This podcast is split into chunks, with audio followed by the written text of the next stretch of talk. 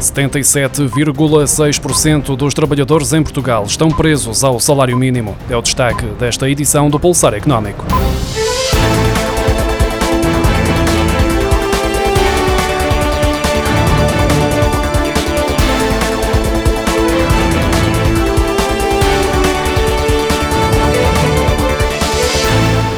Conjunto de trabalhadores em Portugal que recebiam um salário mínimo em julho de 2020, quando o valor estava fixado em 635 euros mensais, 77,6% continuavam a receber a remuneração mínima no mesmo mês deste ano, já nos 665 euros, depois do aumento de 30 euros que entrou em vigor em janeiro. Os dados divulgados pelo Gabinete de Estratégia e Planeamento do Ministério do Trabalho indicam que só pouco mais de 20% dos trabalhadores observavam um aumento do salário além do valor valor fixado pelo governo.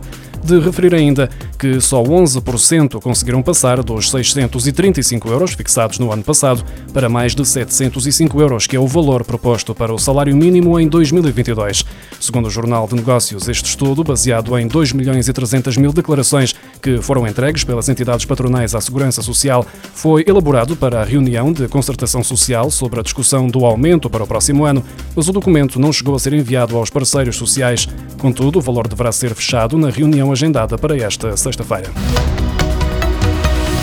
A maioria dos trabalhadores independentes da União Europeia são homens, como indicam os dados divulgados esta terça-feira pelo Eurostat. Já entre os trabalhadores por conta de outrem, há quase tantas mulheres quanto homens, sendo a diferença entre estes grupos de apenas 4 pontos percentuais. No segundo trimestre, 13% dos trabalhadores com idades entre os 20 e os 64 anos exerciam funções por conta própria, enquanto 86% eram trabalhadores por conta de outrem. Entre aqueles que trabalhavam de forma independente, 67% eram homens e apenas 33% eram mulheres. Por outro lado, no grupo de trabalhadores por conta de outrem, 52% eram homens e 48% eram mulheres. A taxa de juro implícita no crédito à habitação aumentou ligeiramente em outubro, naquela que foi a primeira subida no espaço de um ano, depois de 13 meses consecutivos de quedas. Ainda assim, o juro implícito continuou abaixo de 1%, situando-se em 0,803%, de acordo com os dados divulgados esta terça-feira pelo Instituto Nacional de Estatística. Os resultados do mês de outubro foram influenciados pelo fim do regime de moratórias bancárias no crédito à habitação, implementadas para minimizar o impacto económico da pandemia de Covid-19, o que originou reduções na taxa de juro implícita e no valor médio da prestação. A taxa de juro implícita no crédito à habitação é estimada com base nos juros totais vencidos no mês em causa. Contudo, nos créditos em moratória, esse juro não era pago e por isso não era considerado nesta estatística. Esse efeito levou a uma queda da taxa de juro, mas a situação inverteu-se a partir do momento em que as moratórias acabaram no final de setembro, quando esses créditos voltaram a contar para as estatísticas. O endividamento dos particulares aumentou 3,1% em setembro, em comparação com o mesmo período do ano passado, o ritmo mais elevado desde março de 2009, quando foi registado um aumento de 3,38%. Os números divulgados esta semana pelo Banco de Portugal mostram que o ritmo a que os portugueses têm contraído mais dívida acelerou desde que acabou o confinamento do início deste ano, ainda que este crescimento do crédito concedido a particulares seja expressivo em termos históricos, o total em dívida continua abaixo abaixo dos valores registados em 2011. Atualmente, os particulares têm uma dívida de 146.600 milhões de euros, longe dos 165.800 milhões de euros que eram registados em 2011. A Associação dos Produtores de Leite de Portugal alerta que podem existir falhas de abastecimento regular de leite fresco de origem local devido ao aumento dos custos de produção, sem que exista a correspondente subida do preço do leite. De recordar que os produtores de leite em Portugal recebem 30 cêntimos por litro, quando a média que é paga na União Europeia é de 38 cêntimos, o valor que é reivindicado pelo setor nacional. No comunicado enviado às redações, a Prolep sublinha que anunciam-se novos aumentos dos custos da ração, da energia, dos adubos, de tudo o que é preciso comprar para alimentar os animais e cultivar a terra. A associação refere que está em risco o abastecimento regular aos consumidores de leite fresco de origem local, uma vez que os produtores estão a atingir o ponto de ruptura. A Prolep alerta que, não havendo dinheiro para pagar aos fornecedores, não haverá comida para os animais.